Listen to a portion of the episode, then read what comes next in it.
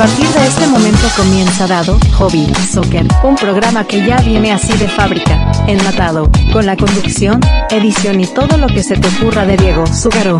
Acá, por FM Sónica 105.9, casi 106 motivos para sintonizarnos.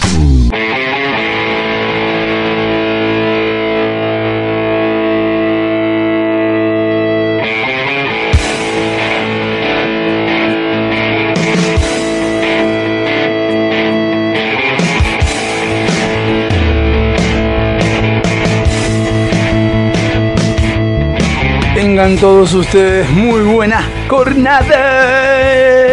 ¡Qué tipo pelotudo! Voy a hablar un poco más fuerte, eso es cierto, porque me he dado cuenta de que realmente estoy en. a veces en tono bajo y demás. Y bueno, la verdad que me gusta hablar un poco más fuerte.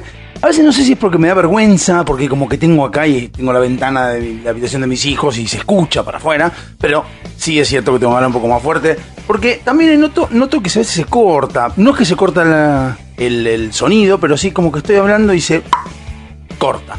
No es que ahora yo no lo corté, lo corté yo, pero bueno, no importa. Bueno, ¿cómo les va? ¿Todo bien? Una nueva edición de Dados Hobby Soccer. Bravo, bravo, bravo, bravo, la número 29 de este año 2021 que nos ve todavía en pandemia. Vamos a seguir en pandemia durante mucho tiempo más. Ya fines de agosto, llegando a lo que es, eh, no sé si decir septiembre el día de primavera, sino septiembre el día de las elecciones, lo cual pasaron muchas cosas que se fueron habilitando las elecciones. Era obvio que esto iba a pasar, lo sabemos desde el año pasado, cuando empezamos con esto de la pandemia y cuarentenas y demás, que todo se iba a empezar a resolver cuando estemos llegando ya a, em, a las elecciones, a las legislativas de ahora, donde ya parece que ahora vuelve el fútbol, a- el público al fútbol. Parece también que ahora en los colegios completamente, si bien Capital se manejó siempre con intentando la apertura o reapertura de los colegios. Provincia está en eso también. Capaz que vuelven los boliches. Yo creo que para noviembre, diciembre, cuando venga el calorcito, van a venir con el verso de que obviamente estamos mucho mejor porque este eh, la pandemia ya pasó y que nos cuidó Alberto un montón y toda la sanata de siempre, de todos los políticos, no de uno solo. Y bueno, van a decir que, que- que bueno, que llegamos a eso gracias a ellos que nos recuidaron, nos tomaron un montón, no importa si mucha gente trabajó, no importa si mucha gente se esforzó, no mucha gente se cuidó, por es que Alberto y compañía, oposición y oficialismo nos cuidaron todo este año y medio y hoy somos mucho más lindos y más buenos y más cuidadosos y más respetuosos que antes, simplemente porque nos cuidó eh, el gobierno. ¿sí? Cada uno que piense lo que quiera.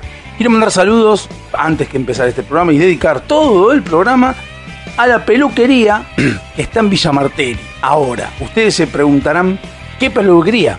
No sé el nombre, lo pregunté, pero ustedes no lo dijeron. Eh, la semana pasada, el jueves, por DFM Sónica, estaba la, mi ex mujer en la peluquería, este, un turno, atendieron muy bien, todo. Después lo voy a decir, si averiguo eh, en estos días, eh, cuál era la peluquería. Estaba escuchando y justo escucha que yo hablo de mi hija, ahí de Julieta, que le mando un beso, a Gian también. Estaban hablando de, de eso y le comentó a Julieta, le dijo, mira, está hablando tu papá en radio. Claro, que la otra no sabe que yo hago un programa editado y dado hobby soccer, no sabe todo eso. Entonces se sorprendió un jueves a las 5 de la tarde escuchar que yo estaba en la radio. Pero bueno, eh, quiero mandar saludos. Pues tengo que averiguar cuál es la peluquería. Eh, ya pregunté tres veces. Me es difícil. Pregunta 200 veces porque parece como que uno está desesperado, pero yo realmente estoy muy agradecido que esa peluquería a la que voy a nombrar durante el programa y le voy a mandar muchos saludos y todas las semanas seguramente eh, la vamos a mencionar. No quiero nada a cambio, como dije, no me interesa hacer publicidad eh, por plata ni por nada, sino que la radio esta es gratuita, así que y libre, que es lo más importante que tenemos hoy en día, así que ya me cuál es el nombre de la peluquería de Villa Martelli, que estaba escuchando Sónica y estaba escuchando este programa. También para la gente de LPD de varios países del mundo que escuchan en forma digital, ya sea por la aplicación, encontré un lugarcito donde dice eh, cómo se escuchó el programa, o la radio mejor dicho. Se escucha por Winamp, se escucha por una aplicación china aparentemente de radios. Se escucha por 100 radios, me parece que también está. Se escucha por varios momentos, porque hoy en día ya no es este tan complicado, digamos, meterse en lo que es eh, el índice o la guía de radios del mundo. De hecho, hace, hace poco, hace un tiempito, me habían mandado un WhatsApp donde había como una programita eh, digital, que parecía como un mundito. A quien conoce el Google Earth, parecía el mundo y en el mundo había un montón de, puntitos rojos eh, en donde estaba marcado todo el mundo, uno iba girando el globo terráqueo y encontraba las radios de eh, Afganistán, de Kuala Lumpur, Afganistán, me vino ahora Afganistán por lo que está pasando, pero bueno, eso es un tema de que no sé si hablarlo o no, son temas que cada uno de ustedes puede ir este, devanando o mejor dicho, disgregando en lo que es eh, los distintos portales de noticias del país y del mundo. Eh, pero bueno, Afganistán, de, Kuala Lumpur, de Uruguay, de México, de un montón de lados, de China, también hay portales, programas, eh, aplicaciones de portales que se pueden leer diarios, como dije la semana pasada. Hay un montón de formas de comunicarse y de aprender o de interiorizarse. Así que bueno, en este, en este mundito uno podía girar y encontrar radios de distintas partes del mundo. Y creo que también en ese debe estar también la LPD. Hoy ya no es una, un gran logro estar emitiendo radio, ni tampoco es un gran logro eh, escuchar radio. Sí es un logro por las costumbres que hoy en día se generan. Eh, y hoy creo que en el segundo bloque lo que voy a hablar es una investigación que me vino a la mente y, en tratar de, de, buscar información y demás de lo que son las generaciones que hubo. Yo en el primer programa, primer programa de Dado Hobby Soccer, allá por febrero, enero de 2021, eh, medio que mencionaba de que iba a tratar el programa, de que iba a hablar de, de lo que soy yo, de lo que yo veía cuando era más chico, de las eh, infancias, de la común, de las partes comunes que hay entre mis viejos y su infancia y mi infancia. No es que uno lo, ve como algo eh, malo, ni tampoco como algo acabo de apagar una luz que compré, que ahora em, no es que es algo que lo estoy viendo como nostalgia o como algo, uy, mira cómo cambiamos o cómo mejoramos o cómo es mejor o decir todo lo pasado fue peor, todo lo pasado fue mejor. No, yo repito lo que decía en su momento. Eh, yo creo que en la era de, la Tierra hubo era de hielo, era de fuego, era de piedra, de Stone Age. Eh, y hoy estamos en la era del aire donde la comunicación, la intangibilidad de las cosas es lo que hoy nos reina. No es que hoy nos reina 2021, sino que nos viene empezando a reinar desde fines del siglo pasado. Hasta hoy que cada vez afianza más y se asienta Dentro de esa era de la comunicación y de la información y del aire, donde la, lo valioso está en el aire y es intangible, creo que eh, hay generaciones que se van desarrollando y se van adaptando y se van formando a partir de esa ese acontecimiento o esa forma de manejarse y cambia a nivel social. Lo cual, en el segundo bloque, como les decía, voy a hablar de las generaciones que fueron pasando. Estamos hablando desde el siglo XIX, fin del siglo XIX hasta hoy. Incluso me entero que hoy hay una, hace poquito, si no hace mucho, empezó una nueva generación que tiene una letra nueva, que no está en los, registros, uno lo puede ver y todavía ni siquiera está definida bien la letra. Pero bueno, Dentro de todo eso, los últimos 120 años tiene generaciones que van cambiando. Capaz que alguno de ustedes se puede ver identificado en esa, en esa generación. Yo me siento identificado con la que estoy, ya voy a decir cuál es. Eh, y cada uno puede ir viendo y entendiendo a lo mejor por qué hay generaciones distintas, cuánto tarda una generación en adaptarse a una nueva eh, etapa. ¿Cuánto tarda? Les puedo hacer un spoiler de lo que voy a hablar. Son unos 20 años, más o menos. En 20 años las generaciones van cambiando aproximadamente, pero cambian y empieza una nueva generación que va a durar 20 años. Y recién cuando termine esos 20 años de esa nueva generación, vas a entender la que pasaste antes de la que vos estabas. O sea, son en total promedio 40 años. No sé si se entiende. O sea, vamos a decir así un ejemplo. La generación que empieza o se identifica a partir de 1880 recién en 1920, 1930, entienden que había una generación, que hubo un cambio de generacional entre los fines del siglo XIX y principios del siglo XX. Entonces, pero recién en la, segunda generación del siglo XX te das cuenta que hubo una anterior, o una anterior anterior. ¿Me explico? Entonces, en este momento estamos en una generación X, no X, la letra no, una generación, ya les voy a decir, donde los científicos, o sea, científicos, gente que va entendiendo psicólogo, más que nada, la, la psicología, si bien, si bien es una ciencia, hay que entender que eh, es medio como subjetivo el tema, pero bueno, hay explicaciones y hay cosas que se pueden ir aunando y llegando a criterios eh, eh, unánimes, no sé si unánimes, pero sí criterios universales. Entonces, bueno, como les decía, la radio se empieza a escuchar en distintos países, Sónica, si bien es una radio que sale por internet en fmsonica.com.ar, es cierto que sale en la antena y la antena tiene un radio de alcance de creo que son 5 kilómetros, algo por el estilo, lo cual hace que yo desde esa espeña no pueda escuchar Sónica. Entonces, la gente que escucha eh, Sónica por medio de la radio normal, tradicional, convencional de la antenita, si está en Vicente López y alrededor, va a poder escuchar más allá. Pero está Internet que hace que se extiendan esas fronteras y eso. Bueno, en base a todo eso, uno va entendiendo y tiene que ir analizando lo que va pasando, las cosas que pasan.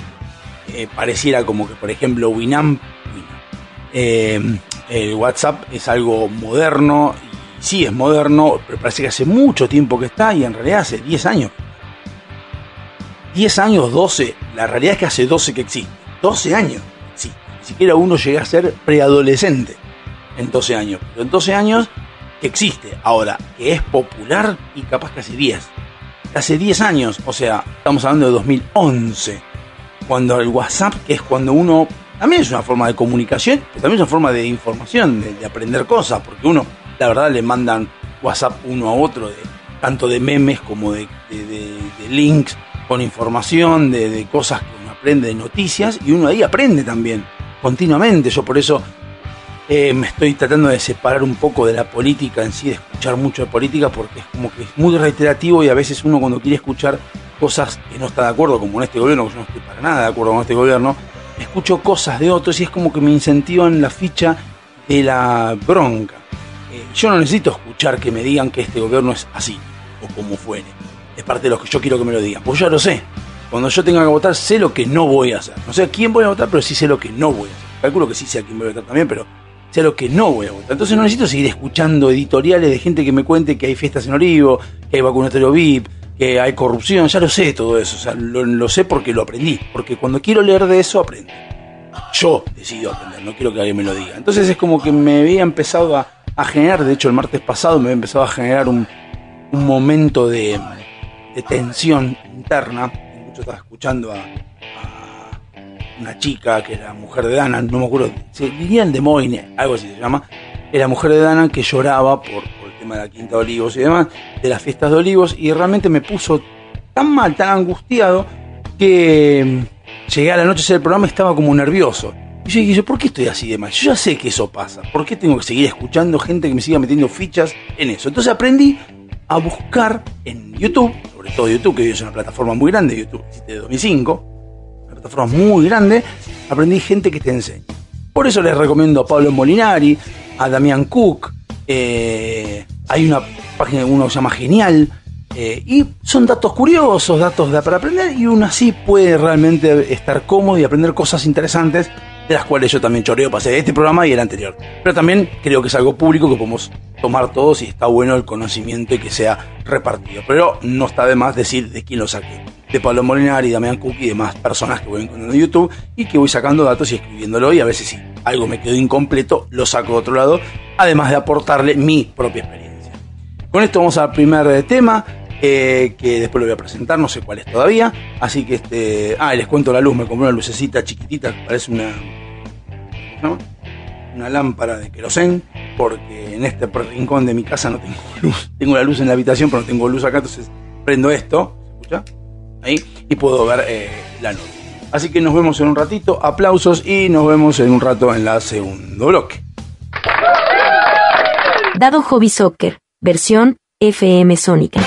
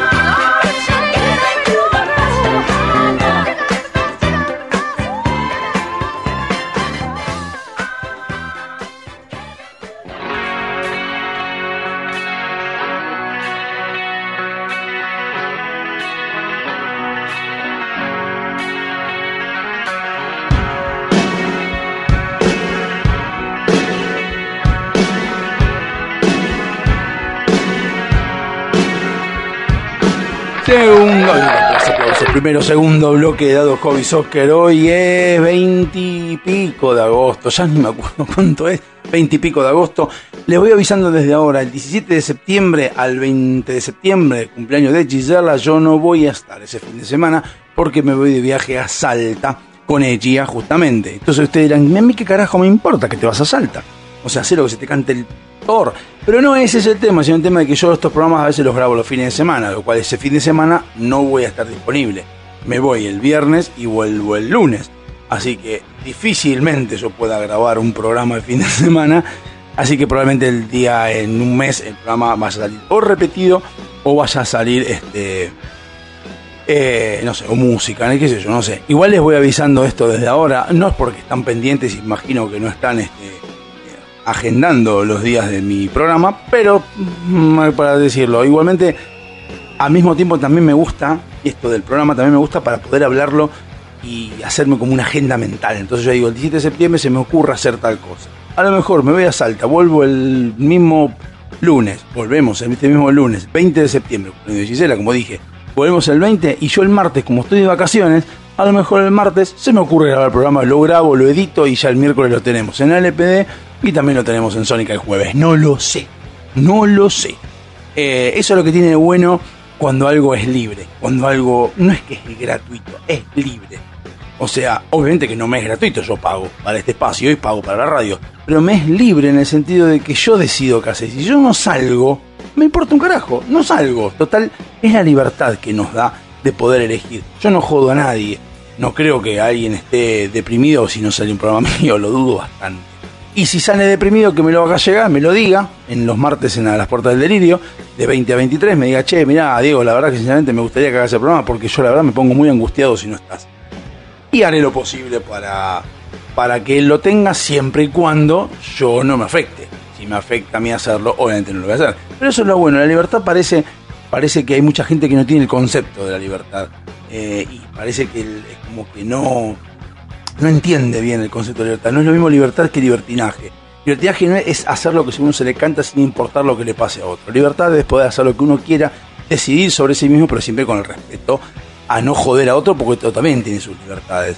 Entonces me voy dando cuenta de esas cosas. Por ejemplo, ayer tuvimos un, debate acalorado con Gisela justamente de, lo que es McDonald's y Burger bueno, y todos esos. Pero que yo dije eh, que a ella no le gusta no le gustan eso, esas este, comidas. La verdad que a mí ahora ya no tanto, porque sé que hacen mal y sé que engordan bastante.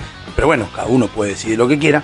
Y hablamos de que las hijas habían pedido, Martín y Lara le mandó un beso, habían pedido, entonces ella les compró. Entonces, y se indignaba y decía, no, pues no te puedo creer que haga tan caro. Yo digo, no es caro, es, ellos venden el servicio de rapidez. El servicio de que vos vas al lugar, compras rápido. Bueno, pero yo lo pedí. Bueno, pero es un tema tuyo, que vos lo pediste. O sea, no, te quejes de algo que no es así. O sea, no es como que yo me queje de una tenaza si me corto un dedo como que se corta las uñas. La tenaza no está para eso, para otra cosa. McDonald's no está para el delivery. Para que McDonald's lo haga porque sabe que el argentino es un, corto cerebral. Tratar de cuidar las palabras porque si ahora me están escuchando una peluquería, todas las mujeres que estén ahí y algún que otro hombre que pueda haber, mando saludos también. Eh, voy a tratar de cuidar las palabras para que sea algo más ATP. Eh, si alguien pide algo como McDonald's o Burger o, Mostaza o cualquiera de esos, Wendy's, cualquiera de esos, que la realidad, el invento o el propósito de ese restaurante es ir al lugar para que sea rápido, vos vas y lo pedís por delivery, y bueno, el problema lo tenés vos, no tiene el lugar, el lugar lo hace igual porque lo hace para ganar plata, pero la culpa es tuya. O sea, que te quejes porque es caro por lo que están haciendo, te van a decir, mira, es que yo no lo vendo por ahí. Mi intención es que vos vengas acá, ahora no podés porque yo tengo que seguir viviendo. Vos lo pediste, no vengas y no lo pidas, ya está. Es muy sencillo, o sea, es como que me gusta, no me gusta quejarme los ruidos de las sillas porque tengo que poner un poco de WD-40. Los ruidos, eh, los ruidos, los, las quejas a ese tipo de cosas, a empresas y demás, me parece algo ridículo. Yo lo aprendí también eh, eh, en experiencia. Yo estaba yendo a, Avellaneda con Gisela, que usted es comerciante. Fui a, a Avellaneda y me acuerdo estar caminando por la calle Avellaneda para comprar ropa y pregunto, ¿cuánto sale esta latita de gaseosa? Y me tiraron un precio exorbitante.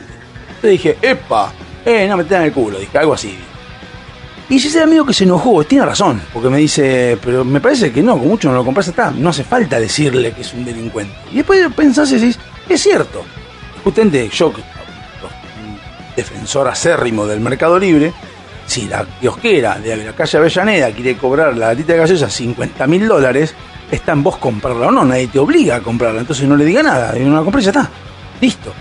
Eh, medio que uno se indigna porque es el único kiosco que estaba en la calle Avellaneda, hacía mucho calor, y no te cuesta nada. Pero es que justamente es un pensamiento muy socialista. Si bueno, no te cuesta nada, dale, baja el precio. ¿Por qué lo baja el precio?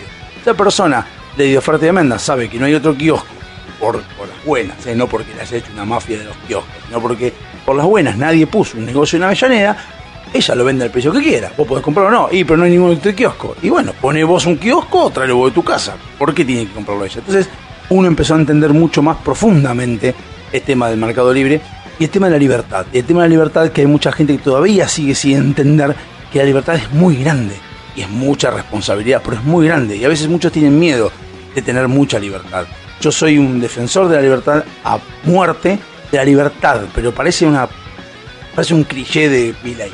Pero me refiero a la libertad de poder decidir lo que yo quiera y si yo tengo ganas de poner un, un ahora que me criticaron, un, ¿cómo se llama? Un secador de, piso colgado de la puerta de mi casa. Y una persona me dice, no, la verdad que no te queda bien. Ok, listo. Y me sigue insistiendo con sacalo. Todo tiene que terminar en, ok, tomo tu dato. De hecho, me lo dijo mi hija, mira, queda mal. Y la verdad que digo, tiene razón. Me hizo ver algo que yo no veía. Listo, perfecto. Ahora, insistir con no sacarlo de ahí porque no queda bien. No, eso no. O sos un pelotudo porque lo pusiste ahí. Y no, tampoco. Tampoco está bien porque cada uno hace lo que quiere, no estoy jodiendo a nadie poniendo el secador en la puerta. Por mucho no le gusta a mi hija, que no venga, está. Esa libertad es mucha responsabilidad y mucha también difícil sostenerla. Por eso que el socialismo ha crecido bastante en los últimos años, porque eh, como que viene a solucionar, falsamente, pero viene a solucionar eh, la incomodidad o ese deber o esa responsabilidad de tener que decidir por sí mismo. Es más fácil que otro decida por vos a que uno tenga que decidir por sí mismo. Por eso creo que, ahí enganchando con el tema de los millennials y demás, la generación actual es mucho más libre y no espera que le digan lo que tiene que hacer, sino que van las cosas y las procesa y las sale. Por eso salen las empresas unicornio, por eso salen las cosas, las ideas, porque hay gente que tiene esa predisposición a empezar a alargarse con algo y hacer. Y ya fue. Y ve. Siempre cuando no, sin joder a otro, pero esa libertad es la que hace que qué culo que tenés, mira como tenés todo dueño Mercado Libre. Bueno, pero el tipo al principio, Galperín, empezó eh, poniendo algo parecido a eBay.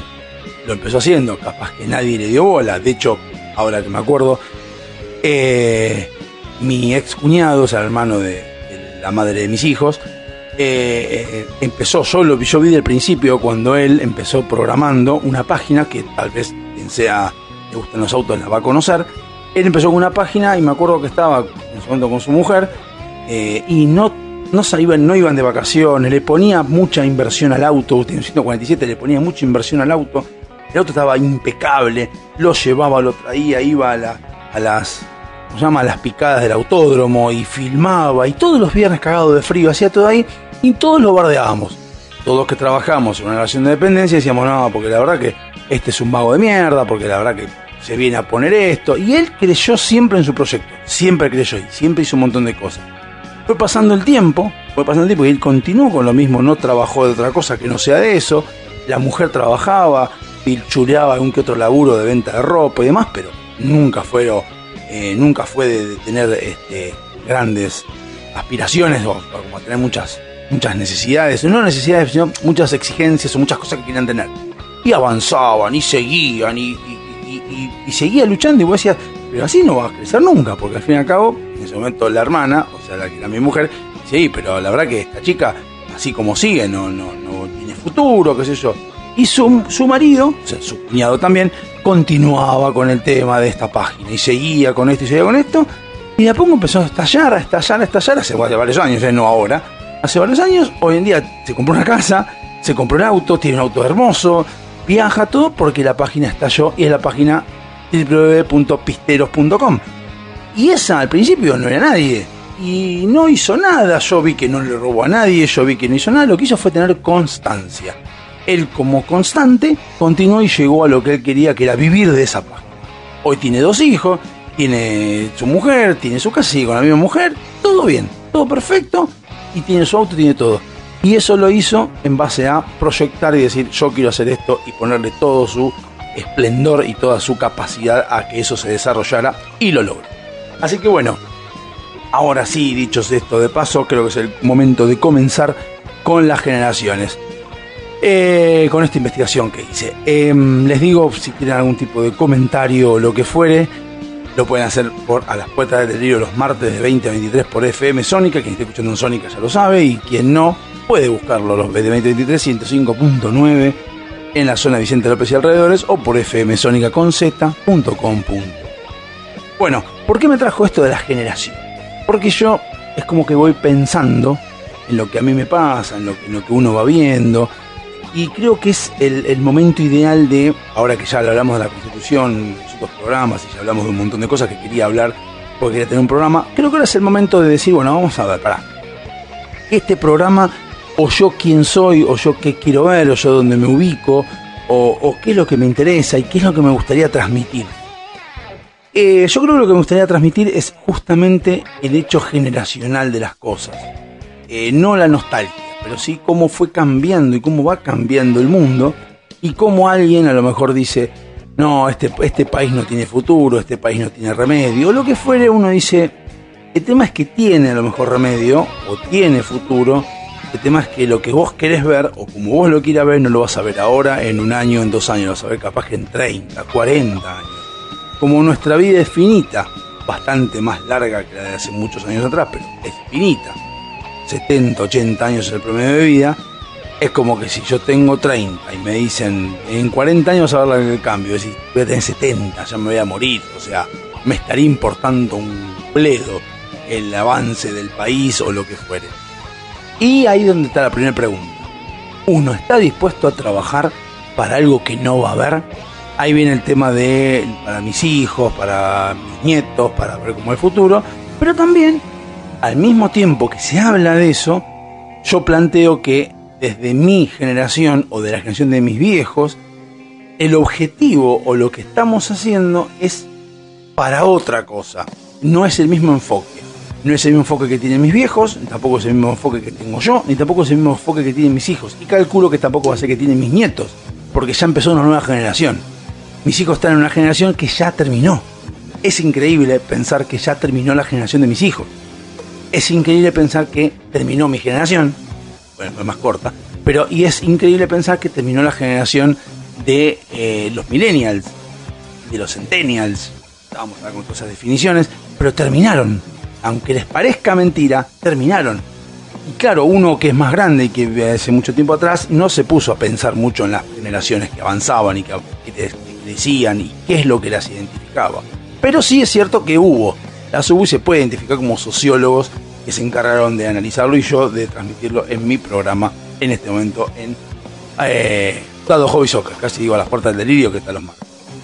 Bueno, quedan dos minutos nada más de este bloque, sí me parece que me parece medio en vano empezar a hablar del tema ahora, vamos a dejar para el bloque siguiente, pero bueno, lo que quería más o menos identificar con el tema este de, este muchacho, mi ex cuñado, que hoy en día, para lo que él hace, a lo mejor, quería calcular también con esto de pistero.com, capaz que lo que él hace, que él invirtió todo su tiempo y esfuerzo y su creatividad y su conocimiento en eso, hoy en día a lo mejor no le funcionaría, empezándolo hoy, igual y poniendo el mismo énfasis. Porque hoy las cosas son mucho más volátiles, más hay una vorágine más grande. Él empezó allá por los principios de los 2000, más o menos, o antes. Es como que todavía las páginas web era algo que estaba en formación, ni siquiera había llegado a su auge. Teníamos CDs todavía en esa época, el DVD casi era un principio. O sea, había muchos cambios. Los cambios Sí es cierto que van cada vez más rápido ahora, ahora cada vez más rápido, pero en esa época no era tan fácil como ahora. Entonces es como que su eh, esfuerzo se dio en el momento exacto. Si esa misma persona yo la pongo hoy a hacerlo, con esa misma edad de que adolescente, la pongo a hacer hoy, no sé si llegará al mismo resultado que hoy día. Hoy en día ya habiendo construido todo un, imperio, digamos, de, de página web o lo que fuere, hay que reconocer de que el tipo ya ahora está puesto en un lugar, en una posición. Se me están cayendo las cosas. Posicionado y ya está. Es difícil que lo tiren abajo, salvo que se caiga, porque ya tiene sus clientes cautivos. Ahora, si alguien empieza con la misma idea, hay ideas que ya van haciéndose vetustas en el, tiempo. Así que Vamos a un temita más que no presenté en tema lo presento al final del otro bloque. Y después este, continuamos con el último bloque de la primera hora de dados Hobby Soccer.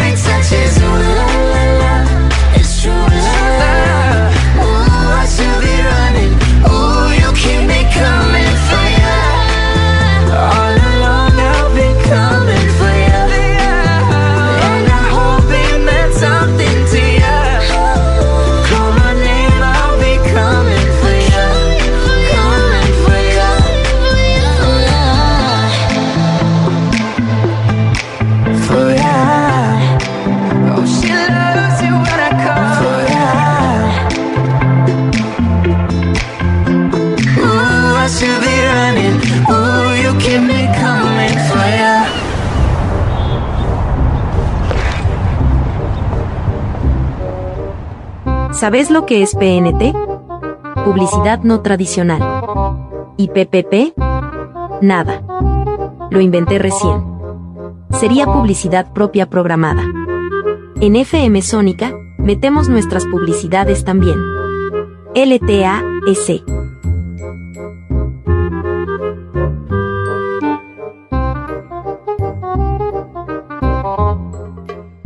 ¿Necesitas relajarte? ¿Necesitas conectarte con la naturaleza? ¿Querés sentir el poder del universo? Aroma Jazmín te acerca los inigualables productos de Shost, ideales para aromaterapia, masajes relajantes y confiables. Contactanos por Facebook e Instagram como Aroma o por email aromajazmin4 gmail.com para enterarte de las promociones semanales. Aroma Jazmín sabe lo que necesitas. Avant, calzado para el hombre de hoy.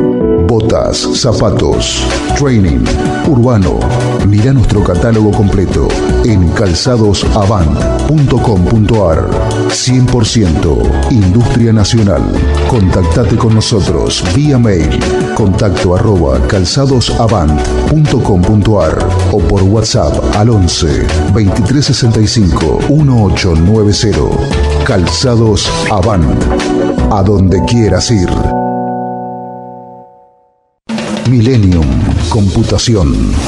Venta y service de notebooks, PC e impresoras, auriculares, parlantes, periféricos, insumos para impresión, hojas y ahora también impresiones fotográficas, monocromáticas y en hoja común en el corazón de Sáenz Peña, con una vasta experiencia de más de 20 años en la zona, hacen que Millennium tenga la confianza de nuestros clientes. Llámanos al 2201-4370 o buscanos en las redes sociales y buscadores. 3007, esquina Pío Díaz, en Sáenz Peña, 3 de febrero. Millennium Computación. Tu lugar. El lugar. SINT Informática. Instalación y mantenimiento de circuitos de cámaras de seguridad. Service a domicilio de computación en la zona de Vicente López y alrededores. Presupuestos gratis.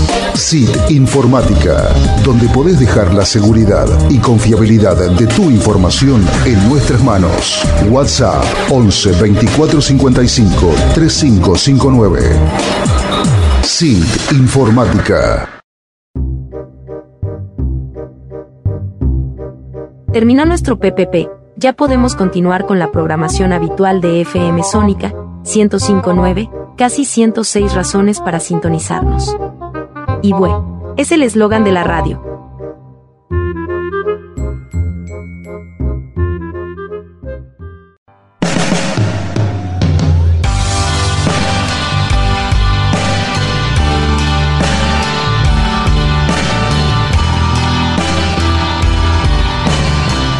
Último bloque dado Hobby.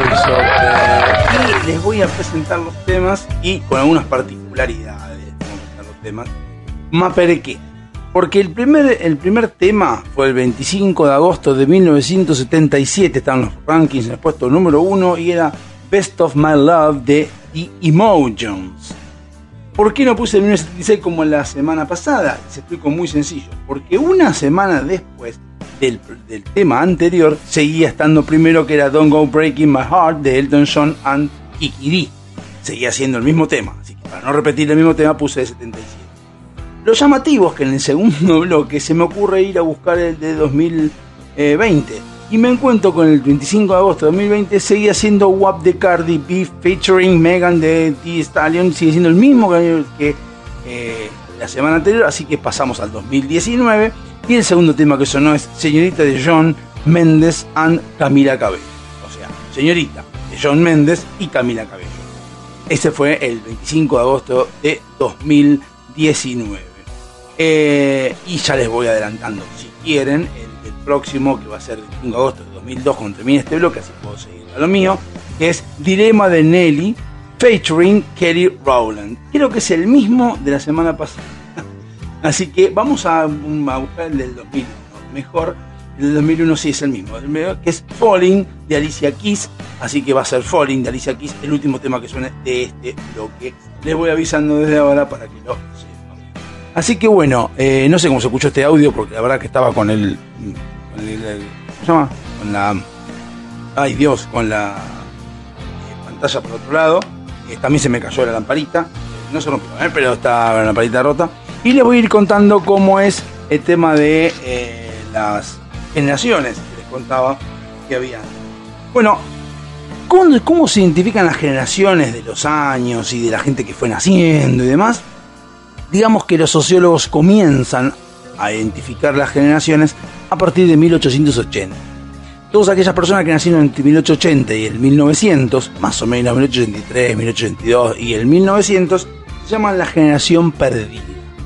De hecho, la, única persona que quedaba de esa generación murió en 2018 en Jamaica, que se llamaba algo de Jessica, no me acuerdo cuánto, pero murió en 2018. O sea, ahí fue la última que participó o perteneció a esa eh, generación perdida que va entre 1800 y 1900. Son personas que vivieron la Primera Guerra Mundial, son personas que, eh, salieron a la luz a partir de, haber vivido, obviamente en 1917 años, 18 años es más o menos cuando tenías para cuando había la Primera Guerra Mundial, y eso fue lo que más eh, se destaca de, esa generación. Luego de la generación perdida vino la generación eh, grandiosa. Calculo que generación grandiosa la pusieron los mismo tipo que dijeron ah, que grande, que que somos, es grandiosa. Son gente que nació entre el 1901 y el 1927. Eh, ¿Por qué 1927? Porque son personas que vivieron, nacieron, digamos, en la Primera Guerra Mundial y vivieron la Segunda Guerra Mundial. Y la Segunda Guerra Mundial salieron, digamos, airosos luego de haber pasado por dos guerras mundiales prácticamente, porque tenían de la experiencia de la primera, de haber sabido de la primera y también de haber vivido la segunda. Entonces como que son personas que tienen mucho más este, inventiva o muchas más formas de sobrevivir, de supervivencia distintas a las otras que la generación anterior que se encontraron con una guerra al toque. Estos no, estos ya están más como curtidos Luego de la generación, eh, de la generación eh, esta que dijimos ay Dios, no es grandiosa, vino la generación silenciosa, que va entre el 28 y el 45. ¿Por qué la generación silenciosa? Yo creo, o sea, no creo, en realidad se llama silenciosa porque es como que no está muy acostumbrado a quejarse. Yo creo que después de haber pasado por dos guerras, la primera y la segunda, de haber visto que generalmente una guerra empieza con una discusión, empieza con un quilombo, con algo por el estilo, aprendieron a mejor no callamos la boca, no decimos nada, vamos a un costado, y nos manejamos como venga la mano, no hablemos, no hagamos mucho quilombo porque la verdad, mantengámonos así. Hay una generación silenciosa, o sea, imaginemos el mundo de esas generaciones como era.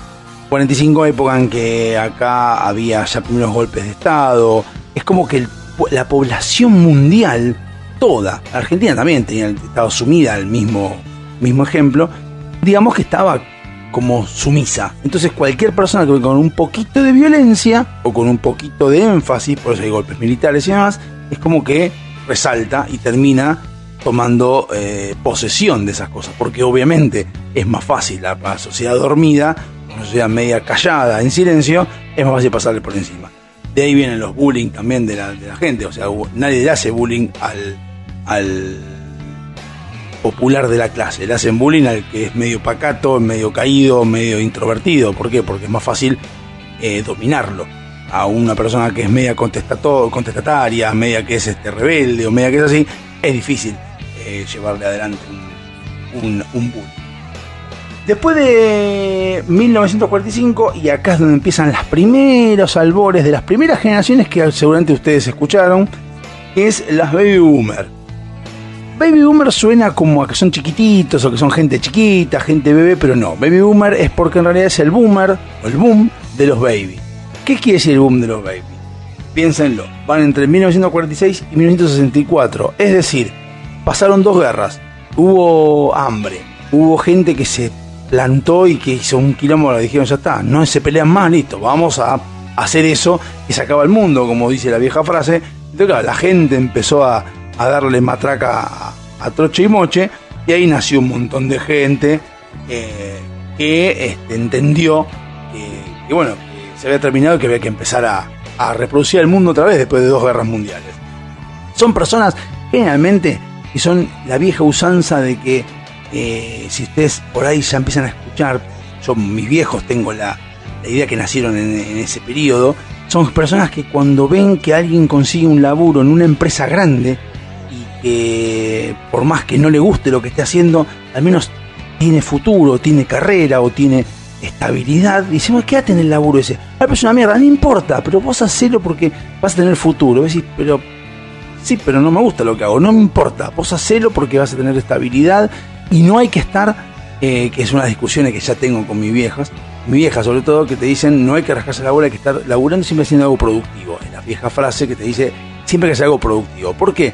Porque son generaciones que no se encargaban mucho del ocio, se más del trabajo, les pintaba más el trabajo, la estabilidad, mucho el rascarse la bola no, y decían, no, había cosas para hacer, siempre hay cosas para hacer, es una frase que también mi vieja siempre me ha dicho, que yo no comparto desde que soy chico, y que bueno, nos quedan en la enseñanza de los baby boomers, que son la generación que, como dije, nació entre el 46 y 1964. Eh, después, luego de, esto, nace la generación eh, que va entre el la generación X, que va entre 1965 y 1980.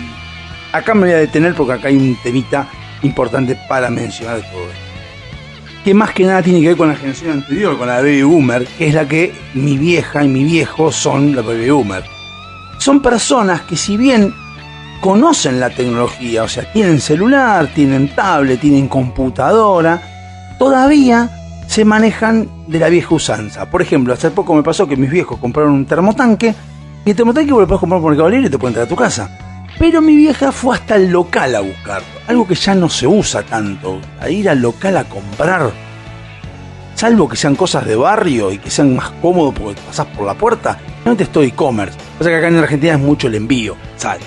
Como sale mucho el envío, como que cuesta un poco más llegar a comprar las cosas, pero generalmente eh, los baby boomers lo que hacen es comprar las cosas, y hasta el local a buscarlas y después traerlas. Pero bueno. Después tenemos, como dije, la generación X, va entre 1965 y 1980, pero a esta le voy a poner un asterisco. ¿Por qué? Porque acá estaría yo, pero yo no soy de generación X exactamente. Porque la generación X son los que nacieron en esa época, son los primeros que empezaron a tener, que se lo llamó generación llave. ¿Por qué generación llave? A ver, en las anteriores generaciones, en la perdida, en la eh, grandiosa y en la silenciosa, la estructura familiar era el padre sale a trabajar y la madre se queda en casa con los chicos. Bien, entonces los chicos iban, salían a andar en bicicleta, a jugar con sus amigos y cuando volvían estaba mamá que abría la puerta. Como mucho no estaba el era una vecina que les abriera. Ponele. Pero no, pero había gente que no vivía en casa. Había siempre gente en casa. en el caso de los eh, generación X, que son entre el 65 y el 80, son generaciones que ya llegaban con la llave de casa, es donde me incorporo yo a medias, llego con la llave de mi casa y yo ya llegaba y mis viejos, mi viejo no estaba, estaba trabajando, mi vieja se había ido a yoga, a algún lado eso, mi vieja, si bien la estructura familiar de mi casa siempre fue de que mamá, mamá no trabajaba o trabajaba en casa y mi papá trabajaba afuera, en muchos casos había gente que tenía que trabajar los dos, y entonces mamá llegaba el hijo y abría la puerta porque no había nadie en casa. El tema el concepto de casa sola antes no era tan común como ahora era menos común y siempre había que pedir permiso, había que ver porque los padres no se iban. Yo me acuerdo en mi adolescencia, mis viejos se fueron un mes de vacaciones. Algo, yo tenía 17, 18 años, o sea, no es que tenía eh, 30, tenía 18 años, bueno, tampoco vivía con mis viejos a los 30 años, pero no tenía 25 años, tenía 16, 17 años, y mis viejos se fueron, íbamos al colegio, íbamos, y tuve una casa sola todo un mes, y mis hijos se fueron de, de vacaciones, un mes. Pero bueno, esa es la generación X. Eh, esta generación, que puede ser la nuestra, a diferencia de la anterior, empieza a encontrar más un equilibrio. Un equilibrio donde dice, bueno, mira, ¿sabes qué? Me gustaría trabajar en una empresa que sea grande, me gustaría trabajar en una empresa que tenga futuro, me gustaría trabajar en una empresa que me dé estabilidad. Pero, si no me gusta, me voy. No me voy a quedar laburando en un lugar que no me gusta, lo cual se empezaron a cortar los tiempos de trabajo.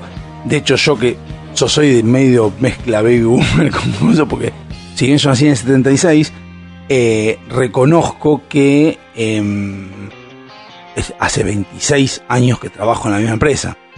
Eh, no trabajo de lo mismo, eso es lo bueno. Hay gente que sí, hace mucho tiempo, tanto tiempo como yo en la misma empresa, que trabaja de lo mismo. Yo no. Yo he pasado por varios sectores porque no me gusta mucho trabajar de una sola cosa. O estoy en sistemas donde más me gusta, donde siempre quise, pero en realidad eh, van cambiando y yo he visto pasar gente y veo la diferencia. Hay muchos que quedan hace 25, 26 años que tienen mi edad. Generalmente los que se quedan tienen más grandes que yo son, no son más chicos. No hay alguien de hace, por ejemplo, yo entre los 19, pero por ejemplo, no hay gente que hace 20 años que trabaja y hoy en día tiene 35 años. No, hay gente que tiene 70, 60, lo que fuere, y más chicos no duran más de 4 o 5 años, se van llegan un rato y se van. Y si son de mi generación, están un poco últimos, pero también se van.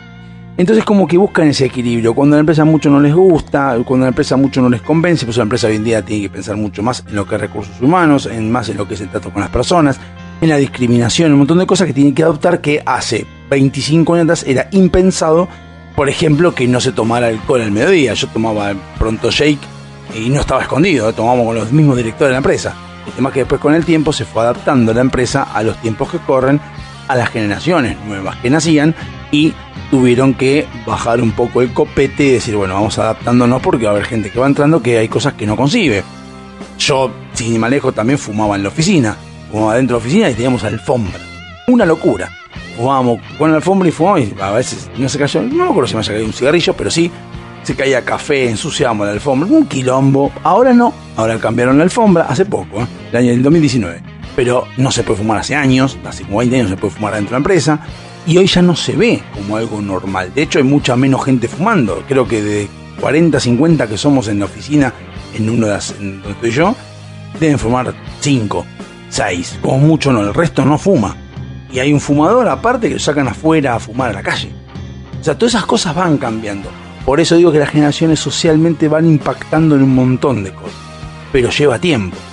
Este cambio generacional a mí me llevó 26 años ver el cambio. Yo lo veo, pero tardó 26 años. Y aún hoy todavía se siguen lidiando eh, discusiones, se siguen liando discusiones entre la generación X, la baby boomer, que todavía tengo, que trabaja en la baby boomer, y con la generación X. Imagínense las generaciones que vienen después, que vamos a ver en el bloque siguiente, cómo chocan cuando es una o dos generaciones posterior a la que estoy diciendo ahora, chocando con la baby boomer que está desde el principio que piensa de otra forma.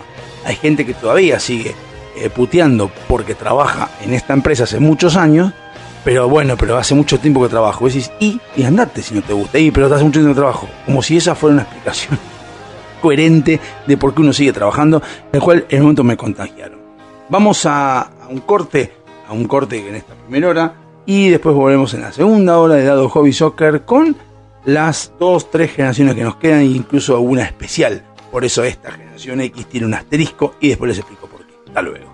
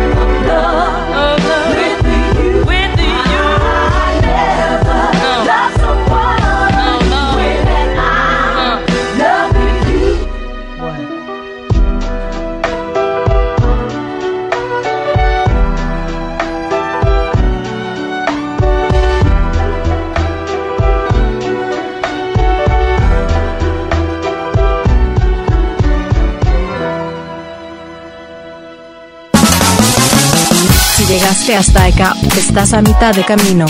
Damos oficialmente comienzo a la segunda hora de dado, hobby, soccer, por FM Sonca.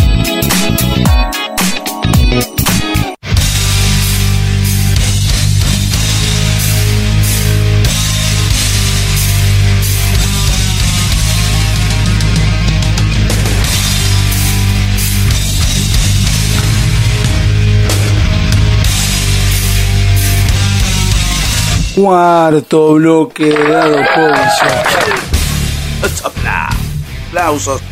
En esto que dimos en llamar dado Hobby Soccer, o di en llamar dado Hobby Soccer, ¿quieren hablar de algo? ¿Quieren mandar algún mensaje? Ya les dije a las puertas del delirio, los martes de 2023, 48381744 si quieren llamar por teléfono sónica y si no, en su efecto 71631040 ahí pueden dejar WhatsApp que en un momento lo van a leer y si los mandan ahora, ahora jueves, seguramente me lo van a mandar, me lo van a reenviar. Che, Diego, te mandaron esto. Pues, sigo los martes. Así que bueno, vamos a retomar lo que veníamos hablando de las generaciones, algo interesante, algo que está bueno tratar. Y hemos quedado en la generación X. La generación X, que es la que eh, nacimos entre 1900. nacimos, sí, entre 1965 y 1980. Pero antes de continuar con la generación siguiente, hay algunos sociólogos que tomaron a la generación X y eh, le hicieron un asterisco. El asterisco que creo que estoy pensando ahora cómo plantearlo. Me parece que el asterisco lo vamos a plantear después de mencionar la siguiente etapa. Que la que viene después es la generación eh, X, que es la millennial. No, perdón, la generación Y, que es la millennial que va entre 1980 y 1999, por decirlo de una manera.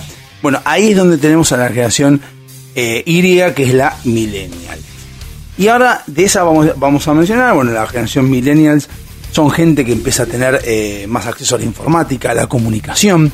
Yo creo que son los que comenzaron con la edad de, de aire, con esta edad de aire que mencionaba antes, son las que empezó a ver el tema de que hay comunicación, que hay este, un montón de, globalización, que ya no es lo mismo, que, por ejemplo antes era muy, en las otras generaciones es más tribu el tema, o sea, por ejemplo la gente que vivía en Saspeña tenía un cierto forma de, un grupito, ¿no? Forma de relacionarse o de comunicarse o de accionar.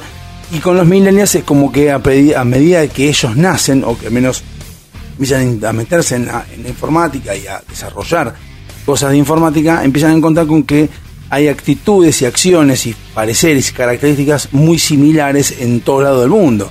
Empiezan a caer las fronteras, ¿no? Eh, empiezan a caerse las fronteras, ya empiezan a ver de que no es tan eh, complicado el tema de hablar con un hindú o hablar con un chino, no hablar porque superas chino o hindú, todavía el tema de la de la traducción online no existía, pero sí empiezan con internet empiezan a entender de que no todo afuera es tan distinto como en tu casa, o que sí es muy distinto como en tu casa, una cosa u otra, pero de descubrir que fuera del mundo eh, hay más cosas de las que vos pensás. A diferencia de la generación Baby Boomer o la generación X, que más o menos buscaba la estabilidad en el trabajo y buscaba trabajar por un futuro eh, provisorio, un futuro eh, los millennials empiezan a ver de que, epa, para yo trabajo en esta empresa. Durante mucho tiempo me doy cuenta de que puedo estar laburando en algo que no me gusta. Y si esto no me gusta laburar, ¿por qué lo voy a seguir haciendo? Me voy a otro lugar a laburar. Entonces empieza a haber un periodo de tiempo mucho más acortado que lo que decía antes, que ya no son 20 años, 10 años, 15 años en el mismo laburo, sino que ya cuando hay algo que te empieza a no gustar tanto, decís me voy a otro lado, tal empiezo a encontrar con que hay más posibilidades de desarrollo en otros lados también. No hablo en otros países, hablo de desarrollos en tu mismo país. Por ejemplo, una persona que es eh, que nació en los 50, en los 60 y quería hacer, eh, no sé, poner un kiosco en un pueblo tranquilo, no tenía tanto conocimiento de que, por ejemplo, en Pergamino puede poner un negocio, porque no sabía ni conocía Pergamino y aparte no había tanta forma de trasladarse. No se olviden que desde que se inventó el automóvil, de que nació el automóvil o se inventó el automóvil, que fue a principios del siglo XX, la gente se conocía a no más de 40 kilómetros a la redonda. O sea, vos conocías a alguien que estaba a 40 kilómetros, más no, porque no había forma de moverse. Cuando vos ya empezás a moverte con el auto a más lugares, empezás a conocer más cosas. Entonces ya empezás a ver gente que dice, ¿por qué no me mudo a Córdoba? ¿Por qué no me mudo a San Juan? ¿Por qué no me mudo a Chubut? Y empezás a ver de que hay más conocimiento de cosas que puedes hacer. Entonces decís, para, no me voy a quedar con las cinco empresas que están alrededor de mi casa. Puedo irme más lejos y empiezo a encontrar casas que puedo vivir, empiezo a encontrarme con más gente, empiezo a tener contactos, estamos hablando físicamente yendo hasta allá. A medida que empiezan a hacer los millennials, empiezan a hacer el 2000, donde ya no hace falta ir hasta el lugar, sin ir más lejos, yo agarro y alquilo una vez allá por principio del 2000 un departamento en San, San Bernardo por medio de internet. No existía Mercado Libre, por medio de internet. Me fijo internet, alquilo departamento, había fotos, todo, pim, pim, pim. Obviamente van a decir, bueno, pero si te cagábamos, es un tema ya distinto de la persona que puede ser honesta o no, pero esta persona fue Beto, me acuerdo, honesto, yo temblé porque era mi primera vez, pero yo dije, no, voy a ver, miro eso, había fotos, había fotos del lugar, o sea, no había ni Google Earth, había nada, pero yo dije, lo alquilo porque me gustó. Antes, con mis viejos, íbamos a la costa, ahí llegábamos y había que buscar lugar para, para alquilar. Cartelitos que decían se alquila, se alquila, se alquila y ibas a ver qué es lo que hay que hacer. Podía llegar un momento en el cual vos llegabas a las 3 de la tarde, la persona que alquilaba no estaba en el lugar, porque a veces no se alquilaba inmobiliaria, sino una persona no estaba en el lugar y vos te tenías que ir, o ir a un hotel o a algún lugar por el estilo, porque ya está, y decimos, mañana sigo buscando. Los millennials empezaron a encontrar que la comunicación acortaba muchísimo el tiempo, simplificaba muchísimo el tema de las necesidades que uno tiene y te transportaba a distintos lados que vos hasta ese momento desconocido. Eh, y obviamente cuando uno empieza a poner, conocer que tiene varios gustos o placeres o ambiciones distintas a las que están alrededor tuyo y que no todos tenemos las mismas ambiciones, todos tenemos los mismos gustos y empezamos a encontrar que eso es mucho más amplio de lo que uno pensaba, empieza a decir, che, para esta empresa no me gusta porque esta empresa, no sé, me da galletitas de chocolate, pero yo quiero de dulce de leche. Y bueno, vas a otra, tendrás que hay otra que tiene dulce de leche por eso se van, no es porque se van porque se van enojados, es porque yo, por ejemplo, quiero trabajar en una empresa que tenga, no sé, máquinas IBM, por decir algo. Entonces voy a, a, una empresa donde me dan el laburo que yo quiero, pero con máquinas Hewlett Packard. Ok, ahora, como Internet, todo esto empieza a haber comunicación más amplia, me empiezo a encontrar con que a 10 cuadras de mi casa hay una empresa que tiene máquinas IBM. ¿Qué hago? Me voy de ahí, me voy a la de IBM. Después me encuentro con que quiero monitores que sean Samsung y este tiene monitores Hewlett Packard, bueno, quiero Samsung, y así es como uno va viendo, va encontrando, va encontrando su comodidad, su placer, lo que uno quiere ser, que al fin y al cabo es lo que todos queremos, nuestra propia felicidad, y que no, mi felicidad no es la misma que la de la otra persona, son dos felicidades distintas. Me puedo hacer feliz una cosa y a esa persona le puede hacer feliz otras cosas, feliz otras Por eso que hay que hablar, por eso hay que plantearlo con una... Pero bueno, estamos yendo por las ramas, sigamos. Los millennials tienen eso, son más idealistas. Más idealistas creo que es la, una identificación menos, es más eh, menospreciada.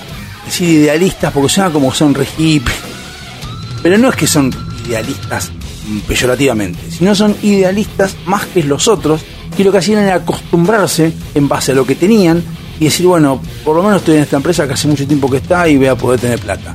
Punto y vivo en Argentina, punto. Y me disfruto con lo que tengo, punto. Porque no sabía que había más cosas. Es lo que pasa a veces con el, con el síndrome de la ventana rota y después en internet. Síndrome de la ventana rota y lo van a poder ir, averiguando porque no, no tengo a explicarlo, porque la verdad que no tengo una, una explicación digna o perfecta de lo que es la, el síndrome de la ventana rota, pero lo van a poder encontrar en internet segura. Bueno, el tema es que todo eso hace que uno vaya creciendo, vaya viendo cómo funciona y empiece a encontrar con otras cosas. Obviamente, no hay manera de satisfacer 100% las necesidades de uno.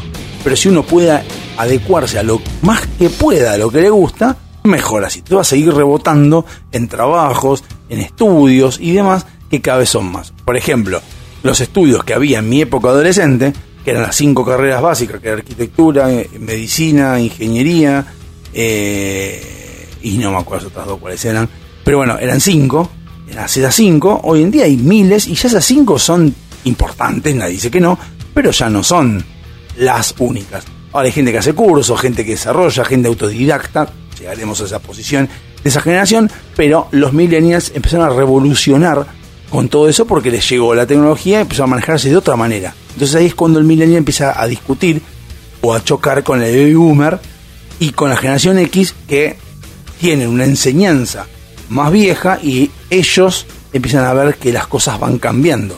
Por eso yo digo que los millennials, por se llaman millennials, calculo que por el principio de milenio, son los que van cambiando y van entendiendo que todo va cambiando. Y ellos se suman a desarrollar esa forma de comunicación y dejar tirar por la borda o dejar de lado ciertas costumbres o ciertas estructuras que había antes de, eh, la, de la generación millennial. Incluso más, hasta incluso en las parejas. ¿Por qué hoy es tan común ver gente separada? Porque antes, mis abuelos incluidos, discutían, se peleaban, reputían, de todo, pero seguían juntos, porque estaba mal visto que se separen. Y vos decías, pero no son felices, no, no somos felices. Y hay mucha gente que conozco que dice, yo no soy feliz con mi marido o con mi mujer, pero hace tanto tiempo que estamos, ¿y dónde me voy a ir? ¿O dónde me voy a mudar? Y bueno, pero es que el millennial no entiende. Dice, pero ¿por qué no te separas y te vas a vivir solo, aunque sea, para no estar sufriendo? Ah, déjalo, lo, lo banco. Bueno, ese pensamiento medio baby boomer no lo piensan los millennials. Los millennials dicen, yo me, me separo y me voy. El tema es que, bueno, se tienen que acomodar un poco más con el tema de la responsabilidad a, los hijos y demás que afectan directamente. Hijos que también hay que entender que nacen con otra educación, con otra visión, con otra visión de la vida. Nacen con una visión mucho más amplia. Más de mis papás se separaron, allá siguen ellos. Listo, uh, qué pena, nos separamos. No saben todavía cómo se va a manejar, pero fíjense de que hoy hijos que, yo a veces que no, todavía yo, ¿eh? No entiendo que se separen con hijos de un año. O sea, decir, pero hace un año estabas teniendo un hijo, o sea, ya te peleaste. O sea, ¿qué, se te pudo haber complicado tanto que en un año que, uh, perdón, tuviste un hijo, se te puede haber complicado que ya no querés estar mal con tu mujer o con tu marido? Puede pasar. También el hecho de los millennials y la comunicación hace que se separe mucha gente porque empiezas a, a tener acceso a otras personas que piensan como vos, a otros pensamientos, a otras este, conocimientos a otras personas que te dan más felicidad que la que tenés en ese momento al lado. Y hay un montón de eso. Entonces decís, epa, pará, pará, pará, pará, pará. Yo estoy enamorado de mi mujer o de mi marido, perfecto. Pero aquella persona me está dando lo que yo quiero. Me da. Si yo estuviera con esa persona, estaría conociendo eso. Lo mismo pasa con los trabajos. Y como la comunicación hoy es más privada y mucho más extensa, es como que la gente empieza ya a relacionarse con otra gente que antes no se relacionaba. Y bueno, entonces va conociendo gente y así es como se abre todo y la familia cambia o al menos cambian las relaciones interpersonales. Pero bueno, estos son los millennials que son los que vieron a romper o a partir con generaciones con estructuras. El milenio no solo cambió de número, sino también cambió de vida social. Bien, vamos a ir a un corte y ya hablamos de millennials, hablamos de generación X y ahora vamos lo que siguiente, vamos a hacer el asterisco que había hecho antes para hablar de la generación asterisco. Que no sea ser una generación, pero es un periodo de tiempo interesante. Nos vemos. Dado Hobby Soccer, versión FM Sónica. What you doing over here? Yo, I'm holding this spot for Fat Joe. They got the ill house. Terror's gonna be coming through. They got a club in here. Yeah, yeah, yeah, yeah, yeah, yeah. yeah. I ain't lying. Yo, true story.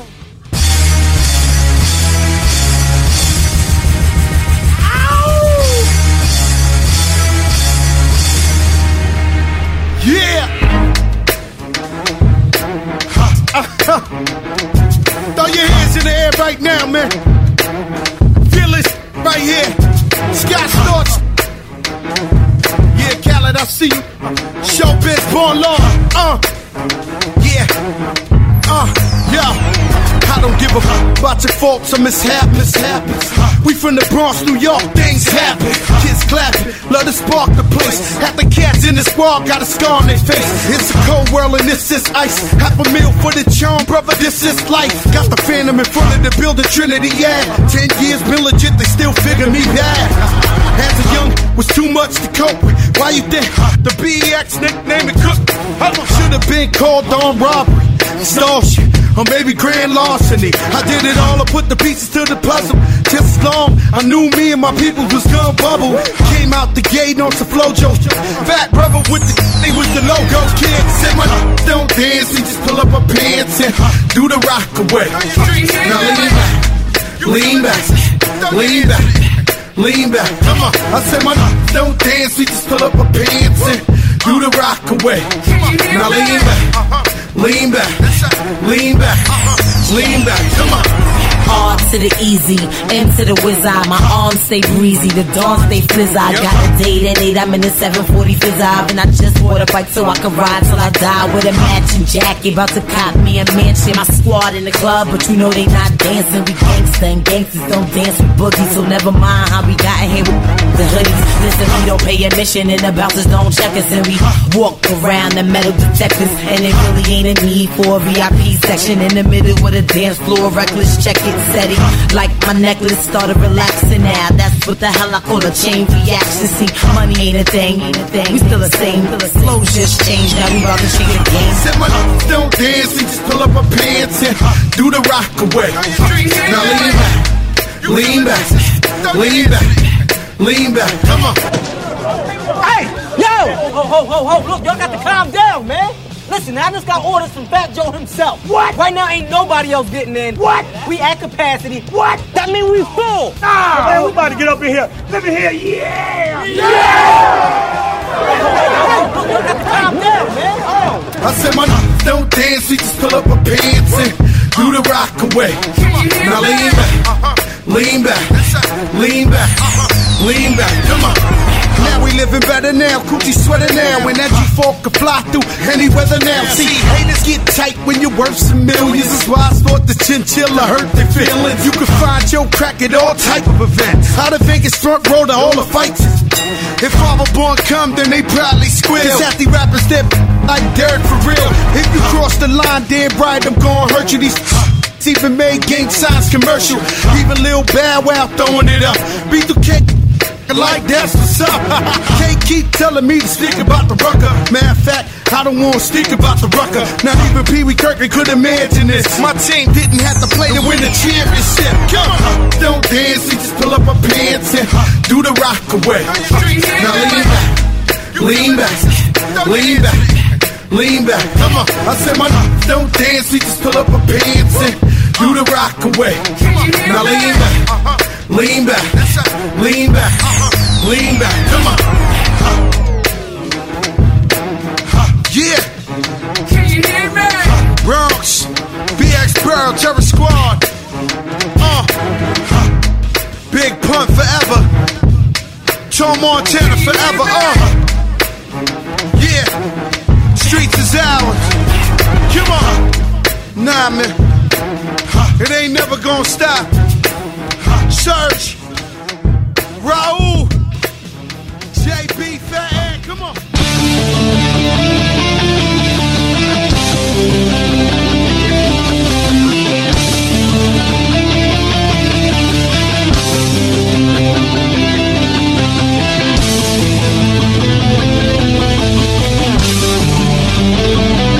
Quinto bloque de dado Hobby Soccer, medalla y beso. Y el tema que acaba de pasar es de el 25 de agosto de 2004. Debería ser 2005, que es cuando nació Jean, pero 2004 porque seguía estando en el primer puesto del 2005 como la semana pasada We Belong Together de María Carey. No voy a volver a poner un tema de María Carey ni en doble. Así que por lo tanto vamos a pasar al 2004, que el tema que estaba era Len, Lean, Len Back de Terror Squad es el tema que sonó eh, antes, de cuando terminó el bloque anterior y ahora estamos en el anteúltimo bloque y no sé con qué vamos a terminar, así que les diré en el próximo, en el último bloque todavía decir los dos temas eh, que van ahí. Bueno, hablando, volviendo con el tema, habíamos pasado por la generación X, habíamos pasado por la generación Millennial, generación Y, y antes de continuar hago el tema del asterisco. El tema del asterisco, muchos sociólogos, y está bueno lo que hicieron, incorporaron dentro de las generaciones en general a eh, los Xenial. ¿Qué cazos son los Xenial. O sea, X-E-N-N-I-A-L. Si uno viera, se ve claramente que es un apócope entre Millennial y Generación X. ¿Estamos de acuerdo?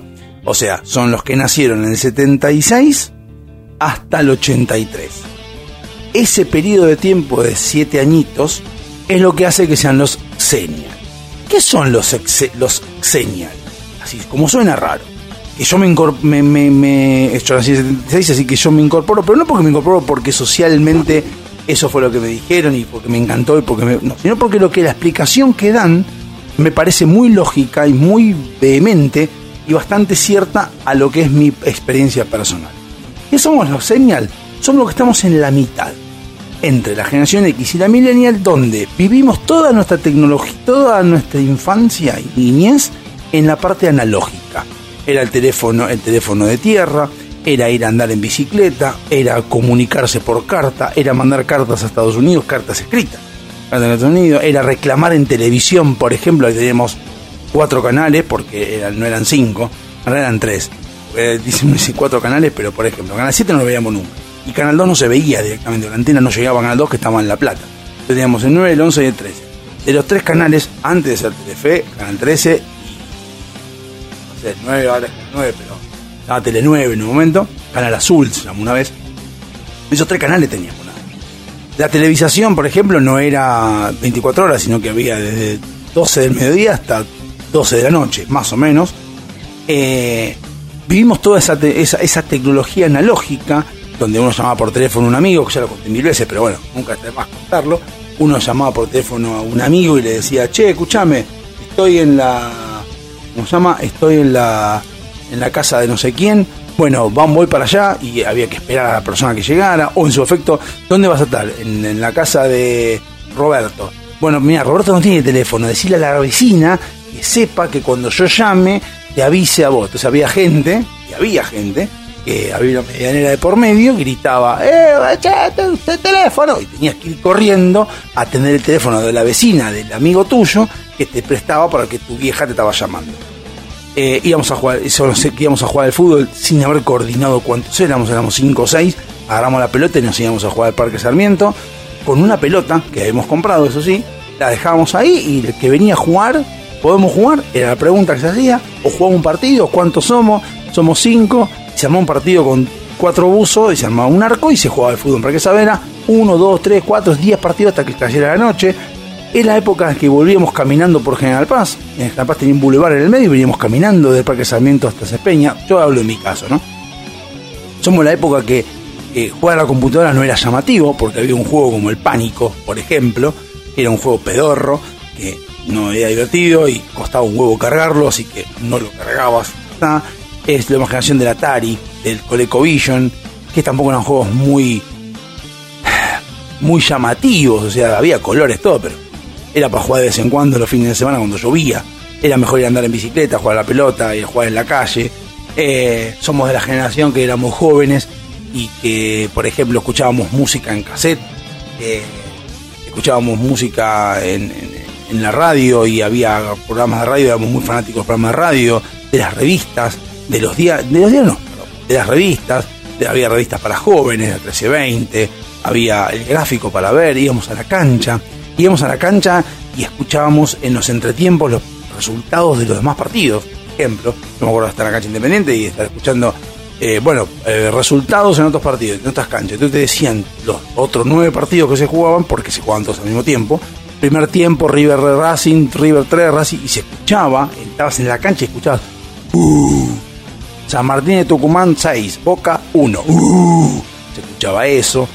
Eh, la radio no se llevaba mucho, uno llevábamos la radio a la cancha, pero generalmente no, estábamos ahí, era como salía un mundo, era, una burbuja de tiempo, vos llegabas a la cancha, no escuchabas nada, no escuchabas ni, relato, no se escuchaba absolutamente nada, era estar escuchando lo que está pasando ahí, y el, sonido ambiente, nada, era todo lo que escuchabas y bueno, ahí estábamos en, en la cancha, éramos todo analógico muy poco digital. Había computadoras, obvio, pero eh, bajar música no era normal. A veces internet recién empezaba y poder bajar un tema de 3 megas era dos días. Entonces llevaba tiempo, las computadoras eran, no eran, eran sí computadoras personales para casa, más que nada para laburar, para, para usar el Basic y demás, o para estudiar, lo cual hacía que vos directo, para estudiar en el sentido, pero no estudiar porque hacíamos eh, pues, eh, texto, ¿eh? No, era porque enseñabas el Lotus y ahí Lotus o había otro, ¿cómo se llamaba? Uno, una tortuguita, no recuerdo. Bueno, ese y, ahí estudiabas. Eso era en la computadora, no había más nada. Pero, ¿por qué nos llaman Senial? Porque somos de la misma generación, que nació en la época que dije, pero que empezamos a ver la parte digital.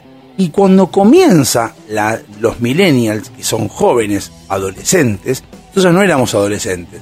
En el 2000 tenía 24 años.